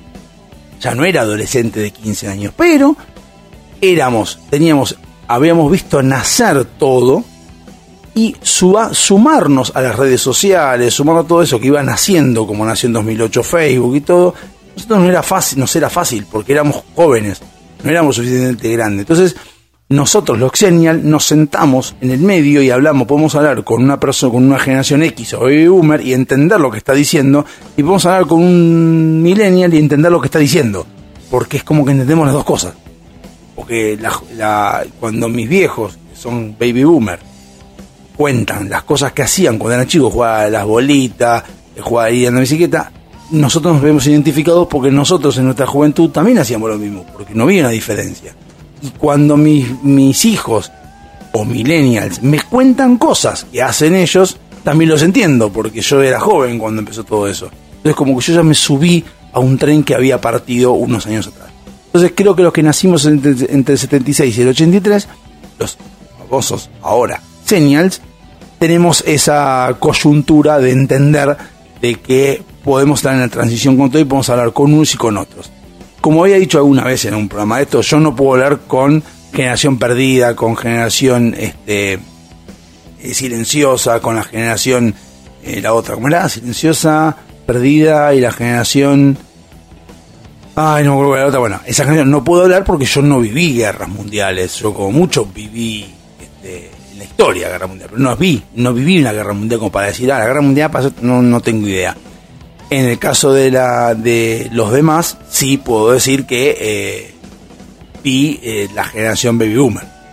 Bueno, más que Baby Boomer, pude ver la generación más este, de, las cosas que fueron pasando. Por eso lo digital a mí me, gusta, me, me trae un montón de ideas y yo desde hoy en día estoy grabando un programa. Por eso a veces cuento, estoy grabando un programa de radio en internet que sale entiendo cómo funciona Internet, entiendo que funcionan los cables, entiendo que estoy con una notebook, con un micrófono grabando algo que yo en el 99 no lo podía hacer, o sea, porque no había tanta comunicación y no había Internet y la batea de la radio era muchos CDs. Y hoy en día lo estoy haciendo y entiendo lo que estoy haciendo y sé por qué lo estoy haciendo. Y no porque trabajo en sistemas, sino porque yo lo viví todo, como nació. Sé lo que era una, una computadora de 12 megas de RAM, sé lo que es tener un disquete, sé lo que es tener un cassette para grabar con la, para grabar juegos con la Spectrum y con la Sinclair y sé lo que es eh, ajustar el cabezal con el destornillador, mi hermano como yo, pues me acuerdo estar jugando a los juegos y hacer eso, sé lo que es un ColecoVision, sé lo que es un Atari, también sé lo que es ser gamer hoy en día. De hecho, entre paréntesis, yo recuerdo tener 15, eh, 16 años y yo jugaba a la computadora, jugaba a la computadora, entre los cuales jugaba al FIFA 97, por ejemplo, y jugaba en la computadora. Y creo que había salido el PlayStation 1, me parece, o el 2, no me acuerdo. Y me acuerdo que decía, no, porque la consola es buenísima, que yo le decía, pero yo decía, pero es imposible que vos me digas que la consola es mejor la computadora. Y sin embargo me decían, la consola es mejor porque yo puedo elegir los juegos que yo quiero. Y yo decía, en la computadora también puedes elegir lo que, juego que vos quieras y cuantas veces quieras. No tenés necesidad de tener que elegir uno solo y puedo agregar memoria. Y claro, la gente todavía no entendía, los chicos, millennials, no entendían todavía lo que era el desarrollo de la computadora. Entonces, hoy en día lo están viendo y conozco, incluyo a mi hijo, que me entregó la Xbox, que yo sí entiendo que la Xbox la uso para jugar porque juego al FIFA y nada más porque no metes a jugar más a nada, y la computadora la uso para otra cosa. Entonces, eh, los chicos hoy en día, no, porque la gamer, que yo, entonces, bueno, el negocio es hacer una computadora, pero un Xenial lo dijo hace 20 años, que boludo, usar la computadora que es mejor que la, que la Xbox o que mejor que la Play Y sin embargo, no, bueno, esa generación, así como podíamos, podemos debatir y discutir o charlar de cosas con los generación X, podemos charlar con los millennials. Y en los dos casos entendemos los riesgos y problemas que tienen las dos cosas. Entendemos los problemas que tienen los millennials, que al fin y al cabo demostraron que era la computadora es mejor, y de los de los generación X decimos, pero ¿por qué? Por ejemplo, que yo dije que la generación X iba a comprar las cosas, pero de Humor también, va a comprar las cosas personalmente, y, pero está el e-commerce. Y ya el, el señal no llega a entender por qué el generación X no se da cuenta. Tampoco llega a entender por qué el millennial tiene que decidir cuándo ir a comprar las cosas al lugar y cuándo no. Porque lo que no sabe el millennial es que a veces te garcan. Y cuando te garcan, tenés que estar yendo al local. O sea, yo voy a un local a comprar cosas que son media extrañas. O que son cosas que puedo dudar de su, de su veracidad o de su originalidad o de su problema. Porque digo, pará, vos me estás vendiendo tal cosa. Si yo me llega a fallar, quiero ir que vos me la devuelvas. Porque si no es un incordio hacer todo el lío de devolver, reclamar y demás. Bueno, eso es lo que hace un exenia que conoce los pormenores de uno y de otro. Entonces está en el medio, estamos en el medio y tenemos cierta, no sé si la palabra es alegría no, o, experiencia, o tenemos cierto conocimiento de cómo las cosas van cambiando y cómo se pueden utilizar. Bueno, acá tenemos la canción X, eh, vamos a hacer un corte en breve, vamos a ver qué tema vamos a poner, porque acá hasta ahora pusimos el del 25 de agosto de 1977, de 2019, de 2001 y de 2004. Y yo lo que había puesto era, eh, después se lo voy a decir el bloque que viene, eh, qué película estaba, pero no sé si película, porque la verdad que lo de la semana pasada mucho no me gustó.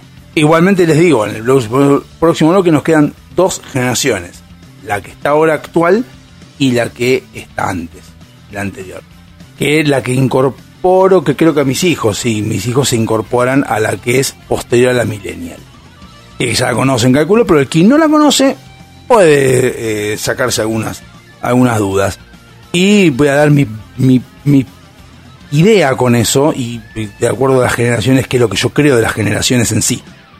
Eh, así como dije, no sé si poner este eh, del 25 de agosto de qué película había, un soundtrack de película, porque a nadie le importa. La película importa verla, lo que es el soundtrack, salvo que te guste mucho la película y quieras conocer el soundtrack, no tiene mucho sentido. Así que lo que vamos a buscar es del 25 de agosto de a ver qué se les ocurre, qué se me ocurre, el nacimiento de mi hermano. Ahí está. El 25 de agosto de 1979 sonaba el tema que va a sonar ahora eh, y lo vamos a poner como eh, el anteúltimo tema de eh, Dado Hobby Soccer y para irnos vamos a buscar del 25 de agosto de... A ver, a ver, a ver, a ver, a ver, a ver, a ver, a ver. De no sé, de, de algo voy a buscar, ya les voy a decir en el próximo bloque. Por lo pronto vamos a poner el tema de mi hermano, que fue el 5 de agosto del 79, o sea, o al menos en el año que nació, que fue May Sharona de Knack. May Sharona de Knack. El 25 de agosto de 1979 se encontraba en el puesto número uno de todos los rankings conocidos eh, del mundo obviamente incomprobable porque en esa época no había internet como hay ahora. Pero yo les invento y ustedes lo creen. Besis.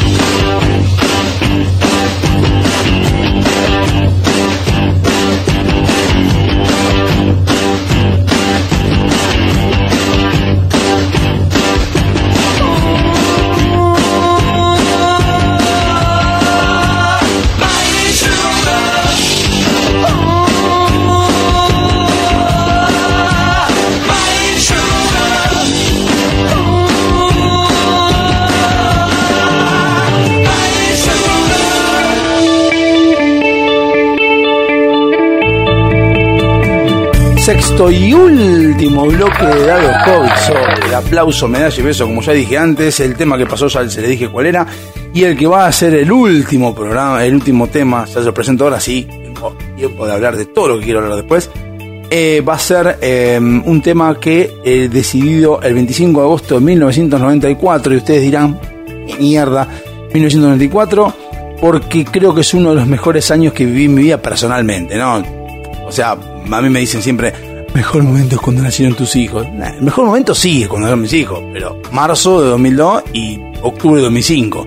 En el momento antes fue un año normal. En cambio, el 94 para mí fue un año excelente a nivel personal. No solo porque Independiente salió campeón, porque Independiente le cortó la racha de Racing, porque me fui a Bariloche, porque terminé el secundario, porque la pasé bomba en el secundario, porque no me gradué, pues me gradué en el 95, pero es como que el último año de la adolescencia, el último año de todo. Entonces para mí el 94 fue el mejor con respeto a todo el mundo, a todo el mundo quiero decir algo, con respeto a todos los que estén ahí. Ese fue uno de los mejores años de mi vida y el segundo mejor año de mi vida, año, fue el 2020. Yo lo siento, entiendo que hay mucha gente que sufrió, mucha gente que perdió seres queridos y la verdad que uno se compunge y se pone mal. Eh, mucha gente que ha perdido negocios, que ha perdido trabajo y la verdad que sí, es una pena y, uno le duele, pero yo no puedo dejar de, eh, como dije en un momento, uno puede estar bien a pesar de que otro esté mal. Lo que no está correcto o yo no lo veo bien es estar bien porque otro está mal. Yo no estoy bien porque la persona está mal. Yo estoy bien aunque esté mal, porque yo no tengo por qué tampoco hacerme carne de su dolor. Sí puedo tener empatía y sufrirlo con ellos o decir que, feo, pero no por eso decir que el mío no fue el mejor año. 2020 para mí fue el mejor año. Me fui a México con mis hijos, con mi mujer, con mis hijastras. La pasé bomba, estuve con mi hermano allá. Mi hermano nos atendió como reyes en México. Vine acá, bueno, vino esto de la pandemia. La pandemia me vino bien porque yo pude vender el auto que quería vender en su momento hace bastante tiempo atrás. Me lo saqué encima, lo cual acorté bastante los gastos este, trabajo se estabilizó, sistemas que es donde estoy yo, era vilipendiado en el 2019 como el sector soporte que nadie le daba bola y de repente pasamos a ser casi la Biblia, todo. Eh, eh, mi mujer que tiene el negocio también le fue bien porque obviamente la computación es algo que avanzó, o sea que para mí el 2020 fue un añazo. Porque si no, y digo, acá el 2021 también. Eh, fuera de todo lo que pasó, no me alegro para nada de toda la gente que sufrió y la gente que está sufriendo hoy en día. Para nada me, me, alegro, simplemente todo lo contrario, mi más sentido de respeto, pero yo no, por eso no puedo decir que, que yo lo haya pasado mal. Pero bueno, dicho esto, en el 94, que fue uno de los más, años más lindos que tuve, este, justamente voy a, a, a continuar con las últimas dos generaciones y acá va a haber mucho joven que no está escuchando radio porque no es una costumbre de esta generación ni de la anterior. Y ustedes dirán, ¿la anterior la millennial? No, no es la millennial, la anterior es la que voy a hacer ahora que es la centennial. La centennial son los hijos o lo siguió a los eh, millennials que van entre los que nacieron entre 1999, principio del milenio, nacieron, no que fue activo y el 2010. Esos 10 años, más o menos 10, 11 años que pasaron, son los centennials. Mi hijo nació en 2005, mi hija nació en 2002, Lara nació en 2007 y Martín en 2005, igual son todos centennials. Los cuatro son centennials. ¿Quiénes son los centennials y qué diferencia tienen con los millennials? Los millennials, que nacieron antes del 99, son gente que, si bien nacieron con... perdón, nacieron con internet, no lo están teniendo como, como su medio de comunicación, sí, pero el principio de Internet o el principio de la globalización. Los centennials son gente que nació su vida a esa plataforma y ya está. No, no saben ni cómo empezó, no les importa saber cómo empezó, porque es algo que ya tiene estructurado de que nacieron. Y ya es como que eh, para ellos Internet es algo normal. Por eso que yo siento, con, cuando dije, empecé a hacer este programa, que dije la diferencia entre la infancia de mis viejos y mi infancia y la de mis hijos. Son tres distintas. Yo me, adecuo más a la de mis viejos, a pesar de que yo soy Xennial y mis viejos son baby boomer, pero muy distinta a la de los centennial de mis hijos. Porque no tienen nada que ver y no la entienden la nuestra. No tienen por qué entenderla tampoco, porque no tienen la posibilidad de vivirla. No tienen el Walkman, no tienen el Discman, no tienen un montón de cosas. eh, hay muchos más autos que antes para poder andar en bicicleta, no se juega más en la calle. Y mi viejo tenía enfrente un descampado que jugaban todo lo de ahí. Hoy en día no hay descampados, prácticamente se puede jugar y los descampados que hay no son precisamente la mayor seguridad del mundo. Entonces es como que es distinta, la sociedad cambió, cambió la generación. Los centennials son los que Millennials son los que empezaron y Centennials son los que empezaron a desarrollar sobre la plataforma que ya existía. Son los que empezaron a, ver redes sociales y decir, bueno, nos metemos todos en Facebook. Y cuando los millennials, los xennials y los baby boomers empezamos, la generación X, empezamos a ver que existía Facebook, nos fuimos todos a Facebook. Y los centennials son más una tribu como cerrada, como cualquier adolescente, chiquito. No quiere que le rompan las pelotas a los grandes. Entonces ahí se fueron a Instagram. vamos a Instagram. Porque está, se llenó de viejo Facebook. Entonces, eh, además de la parte que podemos hablar, que no, no el caso de hablar de los pedófilos que se metieron en Facebook y todo eso, no. Vamos a Instagram, entonces se fueron todos a Instagram. ¿Qué hicimos nosotros? Vimos que Instagram está bueno, vamos a Instagram. Fuimos todos a Instagram. Dije, oye, la puta madre, vamos a hacer Snapchat. Se fueron a Snapchat. Y eh, como dijo, vayan, vamos los viejos esto, de la generación X y demás. Y millennials. Entonces fuimos todos acompañados por los millennials, que son los que decían, che, para, para, para, para, para, esto lo que éramos nosotros, o sea, me meto yo. Y el centennial como decía, no, un che pero Entonces, ¿qué hacían? Se iban de, de Snapchat, pasaron a TikTok. Y ahí nos fuimos a TikTok nosotros. Y ahora hay un montón de viejos que están criticando que están en TikTok. Entonces salió Kwai ahora. Y ahora están los, los pendejos en Kwai. O los centenias en Kwai. Entonces, al estar en Kwai es como que los vamos siguiendo. Pero vamos viendo que es como ir descubriendo un guía turístico de las generaciones. Como la centenial te va mostrando cosas nuevas y vos decís, oh, mira qué bueno que está. Y vas conociendo lo vas guiando a ellos. El tema es que los centennials sí son gente que yo considero que eh, no, no, conocen de fronteras, para ellos la frontera no existe, como dije en su momento, Julieta tiene un grupo de WhatsApp que hay gente de todas partes del mundo y ella no le parece algo llamativo. A mí sí, cuando yo tenía el Mirk, me acuerdo que chateaba el Mirk y ponía hashtag USA y hablaba con gente en inglés, era wow, y Julieta tiene de WhatsApp un montón de gente de distintos países y dices, mira vos qué loco, y no se sorprende. Y hablan con gente y, postean cosas. Una cosa que es importante eh, a nivel senial, millennial y centennial, eh, el senial no es de publicar muchas cosas, no le interesa mucho publicar al mundo en redes sociales. A nosotros no nos importa mucho publicar, a unos sí, pero no nos importa mucho. El millennial piensa un poco más antes de publicar porque tiene en medio la enseñanza nuestra de no publicar cualquier boludez ni hablar cualquier boludez, entienden los límites de, la, virtualidad, la entienden un poco como diciendo, para, no pongamos tanto. El centennial no, el centennial pone lo que se le canta, cualquier cosa, desde la comida hasta que se tira un pedo, cualquier cosa pone. Y eso a veces después juega en contra, pero es porque están adaptando los límites también, están buscando los límites. Los límites los pone el mundo y las generaciones del mundo, centennial que también existe. Eh, entonces el centennial es como que va pasando de aplicación en aplicación y nosotros vamos atrás siguiéndolo a ver qué dónde van, qué es lo que hacen, qué está bueno, con la excusa de estamos controlando a ver qué es lo que hacen, las pelotas.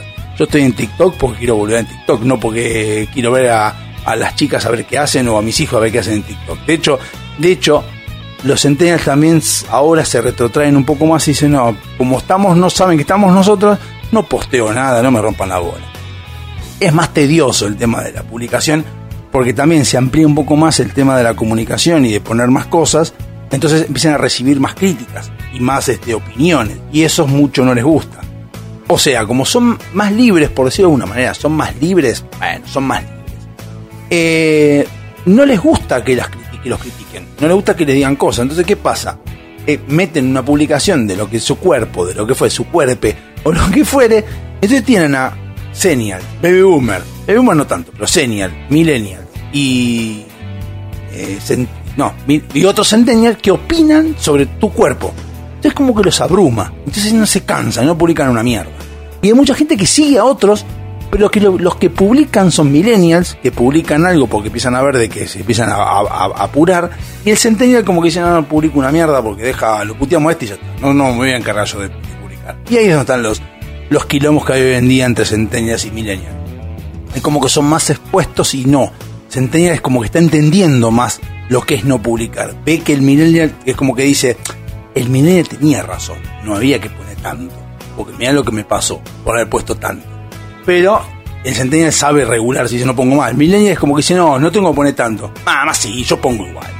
Y el Senial es como que no publica porque no le interesa, porque yo publico, o sea, publicar que estoy, ah, estoy con Gisela acá almorzando, y como que me siento que si yo estuviera otro día, ¿qué carajo me importa dónde estás comiendo? ¿Qué me importa que estás comiendo sushi? Boludo. Bueno, eso es lo que nos pasa a nosotros. Cada uno tiene su generación, no digo que está bien, está mal, pero es así. Y por último, la otra generación que ahora estamos viviendo el nacimiento de, hasta que no termine no lo vamos a poder identificar, tiene dos nombres, generación alfa o generación T. ¿Por qué la T? Es porque táctil. ¿Qué es lo táctil? La generación millennial, como dije, conoce todo lo digital mecánico, entre comillas. Lo centennial conoce lo digital táctil hasta ahí, porque es el celular y un par de cosas más. En la generación T, la de ahora, todo es táctil tienen computadora táctil, tienen celular táctil, tienen cámara de foto táctil, tienen todo táctil. La mayor parte de las cosas. Entonces pasan momentos en los cuales, pero y les sorprende esa cosa táctil. Me acuerdo de Julieta, siendo Centennial, que recibió de un baby boomer, que era el bisabuelo, una cámara de foto con rollo, saca la foto y da vuelta a la cámara, pero esperando ver la pantallita atrás. Y dice, la cámara está rota, no tiene pantallita. No sabía que era con rollo. Entonces, esas cosas son las que los generación T, que son los que nacieron en el 2010 hasta hoy, son más chicos, todavía no tienen manera de quejarse ni de nada, van a venir a enseñarles a los centennials un montón de cosas que el centennial va a empezar a criticar del generación T. Que ya la que así como el centennial se queja del millennial. Y si vos sos un centennial, le decís millennial, te va a decir, nah, esos son todos viejos chatos que no tienen carajo. Yo no, yo soy centennial. Y la generación T va a venir a decirle, vos sos un centennial ridículo que tenías un, celular con, eh, ¿cómo se llama? Con memoria SD, por ejemplo. Muchos celulares hoy de centennial tienen memoria SD. Porque, ay, no me alcanza el espacio. Y ya hoy en día los celulares que vienen ahora son 32 gigas, 64 gigas y ya es como que todo en la nube, olvídate del almacenamiento, ya no saben lo que es almacenar en una memoria. No tienen idea de lo que es un pendrive prácticamente el de hoy, dentro de unos años, no ahora. Unos años porque en generación 2010 estamos en 2021, o sea, tienen 11 años. El principio de la generación T tiene 11 años. Pero cuando sea más grande, no sabe lo que es un pendrive, no va a saber lo que es una, una, un DVD, un CD, no, más putida, lo va a saber como un algo vintage. Por eso cuando ahora venden, compran discos de vinilo, dicen, wow, un disco de vinilo. No saben ni cómo se hizo, no saben ni cómo funciona, no saben ni si es realmente un disco de vinilo como era en los 50 si lo saben y se sienten contentos la generación baby boomer o la generación X que sabe lo que es un vinilo y, encima tiene como que se sienten nuevamente eh, observados porque ahí la generación X dice discúlpame esto no es vinilo esto es de pasta y es ridículo porque se graba esta manera y, de esa manera el, generación del centennial digamos puede es preguntarle a un generación X las cosas como eran antes porque están vueltos a salir. Eh, conozco eh, el abuelo de Gisela, por ejemplo, que le mando un abrazo, también dice que tiene un montón de discos ahí arriba. Y hoy en día hay gente que paga fortuna por un disco de vinilo. Y él tiene un montón de discos de Luis Miguel, un montón de cosas están tirados ahí arriba. Walter está vendiendo cassettes originales, CDs originales que él compró a escaso precio en los 90, a precios exorbitantes. Porque hay gente que quiere comprar, le han comprado de Holanda, de España, CDs edición argentina que vendían acá como cualquiera y ahora hoy en día, 20 años después, los compran en la parte del mundo a precios exorbitantes que a mí me sorprende. Que venda un CD a 3.000, 4.000 pesos en Holanda es, y pagan en dólares encima, increíble. Eso es lo que hace que el Centennial también se pueda subir a lo que es eh, Centennial. Al el tenemos la suerte de que como vimos el comienzo de todo, más o menos entendemos cómo funciona. Es como que tomamos de todos los mundos lo mejorcito. Entonces como que ahora vamos conociendo y ya estamos subidos a milenias, a centenias, con nuestra estructura de generación X. Así que bueno, con esto terminamos con este largo, extenso eh, análisis de las generaciones. Nos vamos hasta el jueves que viene, o el miércoles que viene, mejor dicho, en el LPD. Eh, como ya les dije, el 25 de agosto de 1994 estaba sonando María Carey, si no me equivoco, no, de Knack, perdón, María Carey no. De Knack estaba sonando, sí, Stay, Ah, no, Stay, perdón, Stay I Missed You de Lisa Loeb y Nina Stories. Eso es lo que va a sonar, cualquier cosa dije. Así que bueno, nos vemos, sean libres, busquen la felicidad siempre en la libertad, que es lo más importante de todo. Nos estamos viendo el miércoles que viene en lpd.com.ar o en Sónica, en fmsonica.com.ar o 105.9 acá en Vicente López. Y no dije lo de la peluquería, la semana que viene lo averiguo y les mando un abrazo a todas las peluqueras y peluqueros de ese lugar de Villa Martín. Abrazo.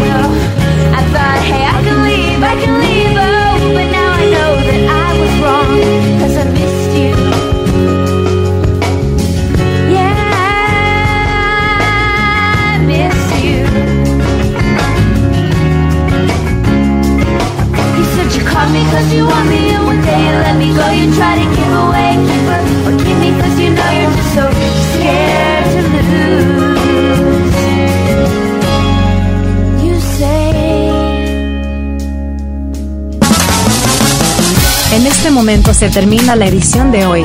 Agradeciendo el haber estado del otro lado, sellamos el compromiso de volver el próximo jueves a partir de las 17 horas acá, en FM Sónica